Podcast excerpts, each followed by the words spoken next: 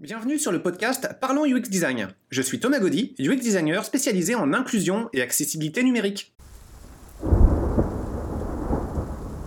Salut tout le monde Pour ce nouveau podcast, je trouvais intéressant de revenir sur mon expérience d'enseignant en jeux vidéo.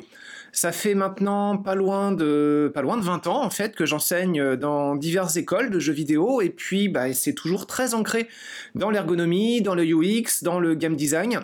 Et, euh, et puis bah il y a pas mal finalement de, de considérations qui peuvent peut-être, j'espère, vous intéresser. Alors quand j'étais étudiant, en fait, euh, une discussion avec euh, un ami, euh, on considérait que le métier d'enseignant dans le domaine du jeu vidéo, ça faisait partie des deux métiers les plus cool du monde. bon, pour tout de suite faire un spoiler, c'est quand même vraiment très très bien comme métier, mais il y a pas mal d'inconvénients, ce qui fait que bah, on est quand même sans doute loin des meilleures occupations du monde. Mais non, globalement, c'est vraiment très très plaisant. On va tout de suite partir sur les côtés positifs, et puis après, je vais partir un peu plus sur bah, les choses qui sont euh, un peu moins cool, un peu moins plaisantes, et puis euh, bah, peut-être que vous, dans votre pratique euh, d'étudiant, d'enseignant, de UX designer, je sais pas, bah, ça vous permettra de considérer les choses un petit peu différemment. Donc bah, les choses cool, euh, c'est qu'on parle de jeux vidéo. Donc euh, bah, tout de suite, ça ouvre tout de suite l'objet euh, des, des, projets qui vont être discutés sur l'imaginaire, sur des considérations ludiques, sur des choses super plaisantes. Et faut reconnaître quand même que lorsqu'on discute avec des étudiants, des collègues de thématiques de magiciens, d'orques, d'univers de fantasy, de science-fiction, bah, quand même c'est bien quoi. Ça permet de, de s'échapper un petit peu des choses du Et euh, c'est quand même très plaisant de pouvoir considérer à peu près euh, tout et n'importe quoi hormis évidemment quelques thématiques, hein, c'est évident, mais euh, pas de racisme, pas de pornographie, pas de misogynie, pas de J'allais dire pas de haine gratuite. Là, on touche peut-être un sujet un peu délicat avec le jeu vidéo, tant c'est toujours basé sur euh, euh, des thématiques de combat, euh, de d'assassinat numérique, même si c'est bien sous plusieurs couches de, de, fun entre guillemets. Bon voilà, il y a quand même des grosses thématiques, on va dire pornographie, misogynie et et puis intolérance, on va dire globale, même si c'est un petit peu large, sont sont bannis. Mais la gratuite, c'est un petit peu plus, euh, un petit peu plus délicat en fait finalement à, gérer. Je vais y revenir un petit peu plus tard dans les points, euh, peut-être pas négatifs, mais un peu en zone grise. Bon, qu'est-ce qu'il y a d'autre aussi? Bah, Le fait que ça soit une école, c'est super plaisant. Euh, comparé à l'industrie du jeu vidéo, parce que l'école, il y a le propos pédagogique, qui est la première finalité. Euh, la première finalité, c'est pas la rentabilité. Et là-dessus aussi, je mettrai un bémol, j'en parlerai un petit peu plus tard, euh, parce que bah, ça dépend finalement quand même de la structure dans laquelle on est, selon que ça soit une école privée ou publique. Alors pour euh, mettre un peu en, valeur justement ces expériences dont, dont, je vous parle, je disais pas loin d'une vingtaine d'années euh, d'expérience dans des écoles de jeux vidéo. Celle dans laquelle j'ai le plus d'expérience, c'est euh, l'Essier IT, euh, qui est une école anciennement à Pontoise, au moment du podcast, en phase de délocalisation sur Paris. Probablement, c'est encore un peu en, plan au moment où, où, on se parle. cette école, elle a changé plusieurs fois de nom. Auparavant, elle s'appelait Itesia. Encore avant, elle s'appelait Litine. Bon, peu importe, c'est une euh, formation publique en alternance. C'est pas la seule dans laquelle j'ai bossé. J'ai travaillé aussi plusieurs années à l'ISART à Montréal. L'ISART, c'est pareil, il y a plusieurs écoles. Euh, elle, elle est privée, l'ISART, et c'est une ambiance très très différente en fait. Euh, j'ai travaillé en tant qu'étudiant à l'ENJMIN, École nationale des jeux et médias numériques interactifs interactif numérique, j'ai interverti les deux derniers termes. Donc, euh, et puis j'ai euh, très brièvement donné des cours en fait, mais euh, c'est pas l'école dans laquelle j'ai l'expérience d'enseignement la, plus forte. Euh, et puis après, j'ai donné aussi des cours euh, de UX design slash ergonomie dans d'autres structures. L'UCAM, qui est une des quatre universités principales de, de Montréal. Euh, j'ai donné des cours pour une session en pleine pandémie. C'était super intéressant. C'était pas directement ancré dans le jeu, mais il y avait un propos ludique, une approche ludique dans mon cours, aussi bien sur le fond que la forme, avec à la fin l'examen qui était accompagné d'un concours où les étudiants pouvaient gagner des objets comme des Gundam à mes frais pour motiver un peu les troupes. L'objectif que 100% des élèves puissent valider, euh, valider l'examen, et puis euh, pas, mal de choses comme ça. Bon, euh, et puis il y a eu d'autres écoles encore secondaires. Bah, je vais pas toutes les énumérer finalement. J'avais travaillé aussi à l'IUT de Laval en France. donc ça c'était des cours d'ergonomie un peu plus généraux. Voilà. Bon, je vais revenir un petit peu sur, le, le propos. Alors le propos, c'est pas de dénoncer les écoles, c'est pas de dire ce qui marche bien dans telle ou telle école. D'abord parce que j'ai pas le droit, ensuite parce que bah j'ai pas envie. En fait, il y aurait peut-être des choses intéressantes à dire. Non, non, le propos, c'est plus largement euh, mon expérience globale avec euh, ces, différentes, euh, ces, différentes écoles et l'expérience d'enseignement pris dans sa globalité.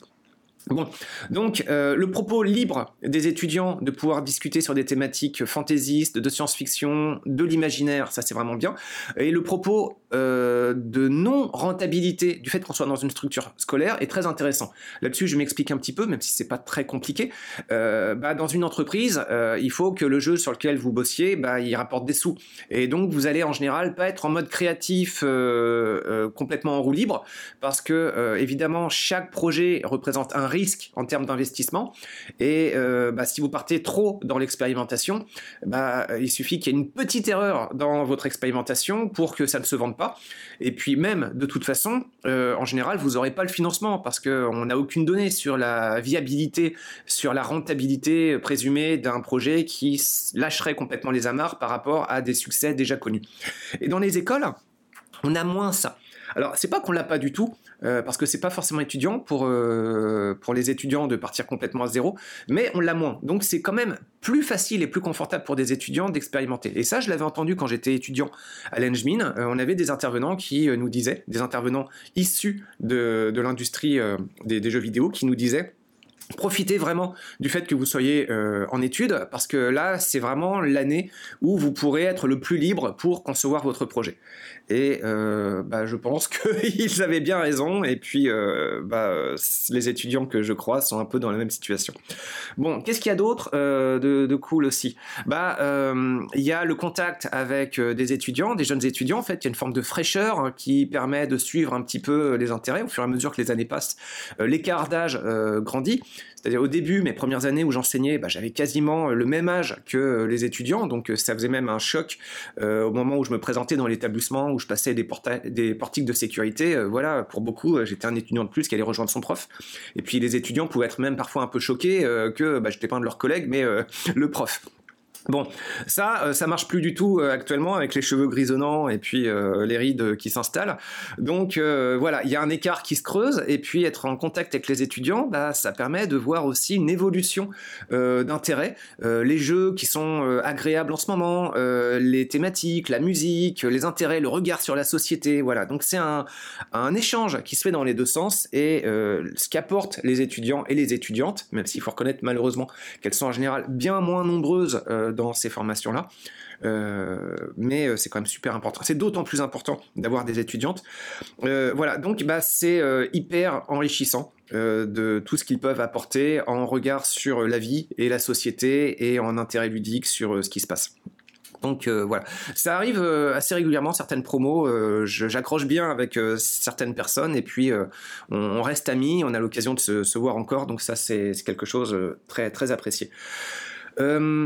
Bon, euh, qu'est-ce qu'il y aurait d'autre encore de, positif? Bah, euh, Finalement, après, en rentrant dans les détails, on pourrait dire pas mal de choses.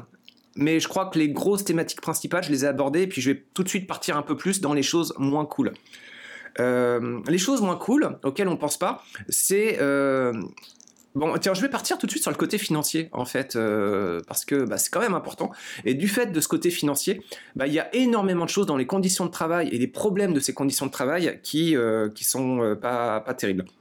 Donc, euh, dans une des écoles où je travaille, euh, je gagne 90 euros de l'heure. C'est pas mal, hein, c'est pas mal du tout. Franchement, c'est un très très bon euh, taux horaire. c'est un salaire en tant que consultant, donc faut considérer que toutes les charges sociales et les impôts doivent être déduites. Vous pouvez retirer entre un tiers et un demi selon le, pays dans lequel vous vous trouvez. Faut considérer qu'il y a une bonne part de travail qui n'est pas considérée dans ce, ce boulot-là. Donc tout ce qui est préparation de cours, tout ce qui est maintien des cours, et ça c'est important dans le domaine des jeux vidéo, parce que d'une année sur l'autre, les thématiques changent beaucoup, particulièrement avec euh, bah, les nouvelles technologies, la VR, euh, les nouvelles modalités de jeux vidéo. Donc euh, voilà, si vous restez trop longtemps sur le même cours, en fait, il devient obsolète et n'a plus de sens. les corrections d'examen aussi, évidemment, c'est pas pris en charge. Et puis là-dessus, il y a l'accompagnement des élèves.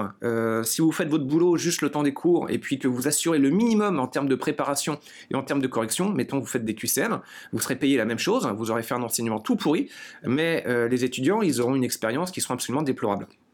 Et euh, pour ma part, je m'attachais à, euh, toujours en rapport avec les activités du dossier pour tous et les valeurs qu'on porte, à essayer de faire des choses un peu plus propres, avec euh, bah, un apprentissage d'une part théorique, d'autre part pratique, d'autre part ludique, la considération de la fameuse constante macabre évoquée par Franck Lepage dans sa conférence Inculture, qui, pour rappel, fait que dans une promotion en général, il y a toutes sortes de pressions qui font qu'on doit, en tant qu'enseignant, identifier un tiers d'étudiants méritants qui vont franchir l'année avec succès, un tiers d'étudiants médiocres qui vont valider l'année, mais en constituant un petit peu la norme, et puis un tiers d'étudiants euh, moins bons euh, qui vont être en échec, et euh, que du coup la bénédiction apportée par l'administration et les collègues sera de, sera de les planter, sera de les mettre en échec. Pas très très joliment construite cette dernière phrase, mais vous avez compris, en fait, un tiers des étudiants en général doivent être mis en échec. Et si on accroche ça avec la bonne vieille théorie de, euh, euh, de l'héritage de, Bourdieu, en fait, la reproduction des, euh,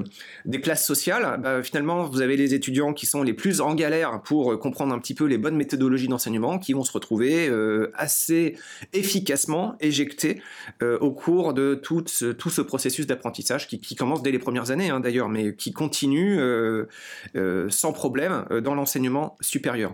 Donc, euh, bah, le but aussi, c'est de renseigner, de retourner un petit peu ça, en étant plus présent auprès des étudiants, en essayant de mieux les accompagner. Vous avez entendu peut-être dans d'autres podcasts le projet Classe Odyssée, sur lequel euh, je m'attache beaucoup, qui consiste à réduire les inégalités de traitement entre élèves. Bon, voilà. Et euh, bah, j'ai un peu cette considération-là, et ça veut dire bah, plus de temps passé avec les élèves, plus de soins donnés à faire des examens, multiplier les examens, multiplier les rattrapages euh, dans certaines écoles, en fait, quand un étudiant est en échec, il n'y a pas forcément besoin de le mettre en rattrapage. Et dans certaines écoles, un échec peut conduire à bah, l'échec de la formation, même pas de renouvellement, juste l'échec de la formation. Et donc parfois, un, unique échec, ça peut être vraiment dramatique pour les étudiants et ça peut créer une, zone de stress vraiment très intense. Et euh, bon voilà, moi dans ce contexte-là, quand l'administration le permet, je préfère faire un rattrapage, et même si le rattrapage est raté, bah, un autre rattrapage encore, et encore, et encore, et ça peut vous sembler complètement absurde, parce qu'on peut se dire, mais euh, l'étudiant, il va réussir euh, à tous les coups. Bah, en fait, ça va lui demander des efforts, euh, ça va lui demander d'insister jusqu'à ce qu'il comprenne, mais oui, s'il se donne les moyens, bah, ils vont réussir à tous les coups. Appliqué aux jeux vidéo, qu'est-ce que ça donne? Bah, il y a le propos ludique, il y a le propos imaginaire, il y a le propos un peu foufou de la nature des projets, mais derrière, il y a des vraies compétences à, à apprendre. Et euh, d'une part, pour les étudiants et étudiantes, c'est quand même beaucoup de stress, quand même, de réussir à comprendre les méthodologies qui sont derrière. Euh, il peut y avoir pas mal de théories. Euh, et puis la théorie, elle n'est pas forcément comprise parce qu'elle va pas forcément être appliquée. Donc le job en tant qu'étudiant, c'est très général, hein, ce que je dis, ça s'applique à tous les cours. C'est quand même de réussir à, donner le propos théorique qui va servir un maximum sur un maximum de, jobs qui pourrait y avoir derrière. Bon, et ça, ça demande une, certaine flexibilité. Et puis, euh, donc bah, ça demande euh, du suivi, ça demande euh, du, temps. et ce temps-là, je reviens sur le propos de, euh, de rémunération, bah, il n'est pas payé par l'école, ce qui fait qu'au bout du compte, bah, c'est un boulot qui n'est pas si intéressant financièrement. Si vous ajoutez ça au fait que être enseignant dans le domaine du jeu vidéo, faut garder une certaine légitimité à comprendre un petit peu comment l'industrie évolue, en général, vous n'êtes pas enseignant à plein temps. Vous êtes enseignant à temps partiel et vous avez d'autres boulots à côté. Et ça, c'est super difficile à gérer parce que euh, les autres boulots à côté, moi je suis consultant, et euh, quand je dois expliquer à mes clients que euh, parfois j'ai besoin de m'absenter plusieurs semaines pour pouvoir donner des cours, euh, bah ça c'est très compliqué et ça fait beaucoup de boulot qui sont pas euh, possibles de tenir. J'ai beaucoup de clients qui euh, préfèrent dire bah non ça cette interruption on peut pas se la permettre et donc on va trouver quelqu'un d'autre. Et donc en général donner des cours d'enseignement en jeu vidéo, mais ça pourrait être n'importe quoi en fait, bah ça fait que je perds des clients, je perds de l'argent et c'est c'est pas évident. Donc il faut comprendre que être enseignant euh, dans le domaine du, jeu vidéo en particulier, si vous voulez garder une légitimité en ayant un boulot ou plusieurs boulots à côté, bah, euh, le fait d'enseigner, ça va souvent vous faire perdre des boulots et ça va complexifier votre vie professionnelle. Elle va pas être forcément évidente à, tenir. Alors une autre façon, c'est d'être enseignant à plein temps. Euh, c'est possible aussi, hein, et puis vous enseignez dans différentes écoles ou alors vous avez une charge professorale qui est telle que bah, voilà, vous, vous êtes vraiment à plein temps en contact avec les étudiants. Et puis ça, c'est un piège parce que très rapidement, vous allez perdre de vue l'évolution euh, de comment ça se passe dans l'industrie et de ses standards. Et puis vous allez finir par être dans une bulle, comme ça arrive malheureusement beaucoup avec pas mal d'enseignants en milieu universitaire, et euh, vous allez être complètement euh, déconnecté de, ce qui se passe. Alors quand j'étais à l'Engmin, en fait, il y avait une des profs euh, dans mon cursus d'ergonomie à l'époque qui était complètement déconnectée, qui m'avait, moi et mes quelques collègues de, ma promotion d'ergonome du jeu vidéo, donné des cours d'évaluation de verbalisation, d'analyse de verbalisation, totalement inutiles, perte de temps globale. Alors la prof était probablement très gentille, mais j'ai mis des années à me relever de ces lacunes de temps euh, d'apprentissage qui n'étaient pas investis dans les, bons, euh, dans les bons registres. Ça a été extrêmement sévère de, se remettre de ça. Euh, bon, qu'est-ce qu'il y a d'autre encore? Évaluer des travaux d'étudiants dans le domaine du jeu vidéo, c'est pas drôle. Ça, c'est quelque chose qui est assez surprenant, mais quelque part, c'est c'est assez intéressant. Quand vous êtes dans une autre matière et que des étudiants vous remettent euh, bah, euh, un document texte ou euh, je sais pas une analyse ou une vidéo ou n'importe quoi, des, maths, de la chimie, c'est quand même assez clair. dans le domaine du jeu vidéo, l'évaluation d'un concept de jeu vidéo fait par des étudiants, c'est compliqué parce que en général, du fait que ce soit des étudiants qui apprennent, le rendu n'est pas amusant. Et euh, souvent, ça va demander un temps assez dingue pour réussir à décrypter ce qu'ils ont fait. Parfois, juste recevoir les fichiers et lancer le fichier, réussir à exécuter euh, le jeu convenablement, euh, s'il y a des thématiques de réseau, s'il y a des thématiques de communication entre un téléphone et un PC, s'il y a des thématiques de VR, juste réussir à faire fonctionner le, jeu, euh, on n'en parle pas assez, mais ça peut être une galère. Et puis euh, parfois, bah, vous arrivez sur un écran et puis il y a un bug que les étudiants n'ont pas vu ou une espèce d'incompatibilité entre différentes euh, plateformes de lancement. Et bah, chez vous, vous avez un menu dans lequel le jeu peut complètement planter et voilà, vous n'allez pas voir ce qu'il y a au-delà. Bah ça c'est très embarrassant parce que déjà vous passez du temps à évaluer, à recevoir, à télécharger, à faire un retour accusé de réception aux étudiants et puis à essayer le truc. Et puis, bah, vous êtes confronté à euh, un état où, bah, manifestement, ça marche pas. Alors là, c'est une situation euh, grotesque et caricaturale, mais vous avez les entre-deux qui sont pas évidents non plus. Où euh, bah, les étudiants, imaginez, travaillent à fond sur un aspect du jeu, et puis vous, vous allez le télécharger, et euh, bah, vous allez jouer d'une certaine façon qui fait que vous allez passer complètement à côté du travail des étudiants. Vous n'allez pas voir ce qu'ils vont faire. Et euh, ça, ça peut être beaucoup plus embarrassant. Ou alors, bah, euh, il y a encore une autre situation entre deux. Vous allez tomber sur un bug et, euh, et puis bah, les étudiants c'est pareil, ils l'auront pas vu, mais le bug peut être un petit peu plus planqué, un peu plus loin dans l'expérience de jeu. Et encore une fois, bah, le travail fourni par les étudiants et étudiantes peut être complètement masqué. Et donc au niveau de l'évaluation, ça fait que du fait qu'on n'ait pas une structure linéaire en général pour réussir à évaluer un travail du début à la fin, mais quelque chose de beaucoup plus ouvert, du fait de l'interactivité qui est un peu moins prévisible euh, sur bah, l'objet de, de l'étude, hein, l'objet d'évaluation, c'est beaucoup plus délicat. Bon, ça c'est un premier problème. La structure du jeu vidéo fait que euh, ce que les étudiants font et ce que les enseignants testent, bah c'est pas tout à fait la même chose et euh, souvent il y a des gros décalages. D'autres problèmes qu'il peut y avoir aussi, donc je l'évoquais rapidement tout à l'heure, c'est que le, jeu à évaluer en général, il est pas drôle. Ni pour les étudiants en général, parce que euh, assez rapidement, passer la phase de conception ludique où ils vont imaginer un petit peu le, le, cadre de leur jeu, bah, il va falloir mettre les mains au charbon et puis vraiment euh, développer les mécanismes ludiques, faire de la programmation, développer des assets et puis rentrer progressivement vraiment dans le boulot qui consiste à euh, concevoir euh, un outil numérique.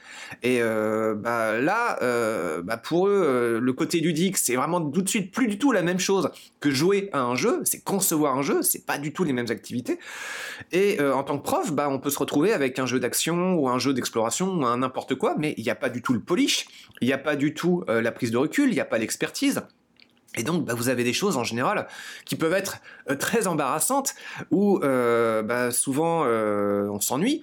la prise en main, elle est très inconfortable. et puis, bah, voilà. Donc, quand vous êtes prof de jeu, vous n'allez pas recevoir des trucs qui vont vous renverser. Et puis, souvent aussi, ça va être moche. donc, juste s'engouffrer là-dedans, il va y avoir un moment où on va se dire waouh mais c'est c'est ah ouais c'est et donc on parle pas du tout euh, du même, de la même expérience que de s'installer devant un triple A qui a bénéficié de l'effort pendant 5 ans de plusieurs centaines de personnes chevronnées, euh, bien payées sur une période suffisamment longue. Euh, non, non, là on parle d'un petit groupe d'étudiants qui débutent et puis qui vont faire des choses très, très maladroites. Donc euh, ça, c'est pas évident, mais l'intérêt euh, de, ce genre d'expertise en enseignement, elle est là. Parce que normalement, il faut aller au-delà expliquer, bon, bah voilà, il y a ça et ça qui ont été faits, ça c'est intéressant, ça c'est un peu maladroit, je t'explique pourquoi c'est maladroit, euh, je te raccroche ça à telle et telle notion théorique, je t'explique un petit peu ce que tu pourrais faire, et voilà, l'accompagnement sur la durée se fait. Et peut-être, dans le meilleur des cas, le jeu va commencer à devenir amusant, mais même ça, c'est pas évident. Et puis quand le jeu commence à devenir amusant, vous, le, jeu, vous le connaissez par cœur. Donc c'est pareil, euh, le processus perd un petit peu de son côté euh, euh, novateur. Et donc le jeu qui va devenir progressivement amusant, bah, ça va devenir de plus en plus délicat pour vous d'identifier ce côté fun, parce que bah, quelque part le jeu aura déjà été vu et revu dans une phase où il n'était pas forcément hyper sexy. Et ça, c'est un problème qui peut toucher les projets étudiants jusqu'à la fin. C'est-à-dire que les jeux peuvent évoluer, entre enseignants et enseignantes, on a différentes sensibilités, et puis euh, parfois on n'est plus du tout en mesure d'évaluer le côté euh, fun et pertinent de certains jeux. Euh, et on peut même avoir du mal à s'accorder entre nous, avec les étudiants, pour réussir à dire non mais quel est l'intérêt de ton truc? Tu dis que ça c'est amusant, mais moi je vois aucun intérêt là-dedans. Donc c'est des discussions qui sont intéressantes aussi, mais qui sont pas forcément évidentes à gérer. Bon, qu'est-ce qu'il peut y avoir d'autre encore comme problème dans le domaine du jeu vidéo? Je vais euh, plus maintenir euh, trop trop longtemps ce, podcast, il commence à être assez long, mais euh, un qui me semble important aussi, c'est un problème de misogynie et d'inégalité de traitement entre les hommes et les femmes. donc c'est un domaine d'études qui est très déséquilibré, il y a une très forte majorité d'hommes, et ça crée bah, ça crée des pressions qui sont assez dégueulasses pour les femmes. Euh, donc déjà pour elles c'est dur de rentrer là-dedans. Et une fois qu'elles y sont, en général c'est quand même plus compliqué. Alors ça se passe pas mal pour tout le monde, mais euh, j'ai vu quelques cas où euh, c'était quand même un peu trash et, c'était vraiment bien, bien, perturbant. Bon et puis d'autres cas où ça se passe vraiment très très bien. Mais il faut être vigilant là-dessus. Et c'est pas pas facile non plus. on a une responsabilité nous très très forte en tant qu'enseignant. si on voit des choses dégénérer, normalement il faut vraiment prendre action tout de suite absolument pas tolérer euh, des écarts qui euh, mettraient à mal euh, des étudiantes et vraiment faire en sorte que les, éléments les plus toxiques dégagent ou se calment, mais en tout cas ne continuent pas leur, leur comportement. C'est inadmissible. Alors sur cette base-là, ça peut sembler évident, mais c'est pas si facile parce que peut y avoir une part de harcèlement masqué, invisible pour le corps enseignant et plus largement pédagogique ou administratif. Et euh, donc c'est pas forcément une douleur ou une pression qui est communiquée ou même comprise par ceux et celles qui euh, l'exercent ou la subissent. Un autre problème qui peut y avoir euh, encore dans ce domaine, c'est l'adéquation entre la formation et le fonctionnement du marché du travail. Alors, euh, nous, on a une responsabilité là-dedans, c'est que les étudiants et étudiantes se sentent bien et puissent rebondir assez rapidement euh, sur la suite des choses. Et souvent, euh, les écoles de jeux vidéo, toutes celles dans lesquelles j'ai pu aller, je trouvais qu'il y avait forcément toujours un décalage. Et ça, c'est pas forcément évident, parce que c'est une industrie qui mute extrêmement vite, les besoins, les métiers eux-mêmes mutent, et du côté des profs et du côté de l'administration, c'est encore pire. On a toujours un ou deux wagons de retard. Euh, parce que bah, on n'a pas une bonne visibilité intégrale de ce qui se passe dans l'industrie et même en ayant un pied plus qu'un pied dans l'industrie, bah, cette industrie n'est pas forcément représentative de tout ce qui se passe dans le domaine euh, industriel. Et euh, donc parfois ça nous demande du temps pour prendre du recul là-dedans et ça demande du temps pour réussir à mettre en, application ce qu'on a pu voir dans l'industrie en bonne pratique dans, euh, dans l'école. Et après, il faut que ça suive au niveau de l'école, il faut que ça suive au niveau euh, de, de l'administration, au niveau des collègues, au niveau des pratiques d'enseignement, ce qui fait que souvent il y a une espèce d'inertie euh, qui est au préjudice des élèves et qui n'est pas forcément très confortable pour eux. Alors j'aimerais bien donner des exemples un petit peu plus concrets, mais euh, globalement, bah, tiens, un débat qui avait assez longtemps, ça c'est un vieux débat, mais ça a changé, c'était la façon de tenir et d'organiser un document de game design. Donc quand j'étais étudiant, en fait, donc ça remonte à un moment, hein, il, y a, 20 ans, la référence était le document de game design type Bible, un gros document de plusieurs centaines de pages, et on nous demandait de reproduire quelque chose comme ça mais à plus petite échelle. Et puis, euh, avec le recul, de plus en plus, on s'est rendu compte que euh, ce genre de documents de référence était assez peu efficace et on cherchait plutôt à le réduire considérablement euh, et de privilégier plutôt des méthodologies agiles, évidemment indispensables, par une bonne gestion de planning et une bonne communication dans l'équipe au niveau de la, répartition des tâches. Donc, le document de design, ça sert à avoir un cap commun de où est-ce qu'on va, mais à court terme, c'est l'outil de planning qui va permettre de coordonner tout le monde. Et ça, ça facilite.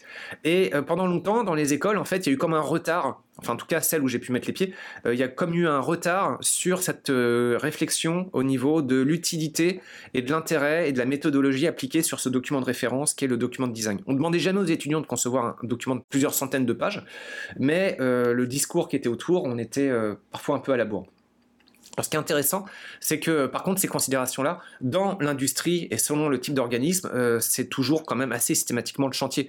Il n'y a pas de bon équilibre, il y a toujours des tentatives plus ou moins réussies à droite à gauche, et euh, donc eux-mêmes sont en général tous un peu en décalage avec les bonnes pratiques qui peuvent émerger dans certains coins du monde. Euh, mais voilà, donc il y a une espèce de course à l'expérimentation au niveau du propos, ludique au niveau euh, de la méthodologie et l'école euh, en général est toujours un petit peu en retard dans ces différents domaines. Euh, voilà, qu'est-ce qu'il peut y avoir d'autre encore? Je pense que j'ai couvert un petit peu les principales thématiques. Donc globalement, bah c'est cool. Non, non, j'apprécie toujours d'être enseignant en UX design slash game design dans différentes écoles. Je prends un peu de recul à certaines d'entre elles parce que ça consomme vraiment beaucoup de temps. Et pendant longtemps, c'était un peu au préjudice des activités que je veux faire avec Ludociel pour tous. Donc, euh, je me suis bien, bien calmé dans les activités d'enseignement. Il y a une école que j'aime beaucoup sur laquelle je veux continuer, c'est les CIT. Euh, et puis, euh, les autres, pour différentes raisons, bah, je me suis mis plutôt en retrait mais j'aurai sans doute l'occasion d'en reparler. Donc voilà, bah, n'hésitez pas si vous avez des commentaires à nous contacter pour euh, en savoir un petit peu plus. Il y a sans doute plein d'autres aspects de l'enseignement dans ce domaine-là qui euh, serait intéressant à, communiquer. Hein. Là, j'ai fait qu'effleurer le, propos finalement, mais je voulais dire un petit peu les principales thématiques que j'avais en tête par rapport à cette, cette activité qui est pas tout à fait un métier du fait de la quantité de travail à fournir en bénévolat. ce qui est rémunéré, c'est vraiment l'activité d'enseignement elle-même, mais tout ce qui est à côté qui constitue vraiment l'aspect qualitatif de l'enseignement, finalement, c'est du travail bénévole en général. Et donc ça, ça fait que c'est quand même assez délicat de faire ce métier euh, dans des bonnes conditions et de façon satisfaisante. Voilà, bon bah euh, merci beaucoup pour votre écoute, pour votre temps et à la prochaine. Salut Merci d'avoir écouté ce podcast. Je vous invite à vous abonner pour ne pas rater les prochains épisodes. Si vous voulez en savoir plus sur moi, je vous invite à consulter mon profil LinkedIn, Thomas Gaudy, T-H-O-M-A-S, G-A-U-D-Y. Si vous souhaitez de l'accompagnement pour implémenter ces notions et ces outils dans vos équipes et vos projets, vous pouvez faire appel à mes services de consultant en UX Design. Il vous suffit de me contacter via mon profil LinkedIn. Au plaisir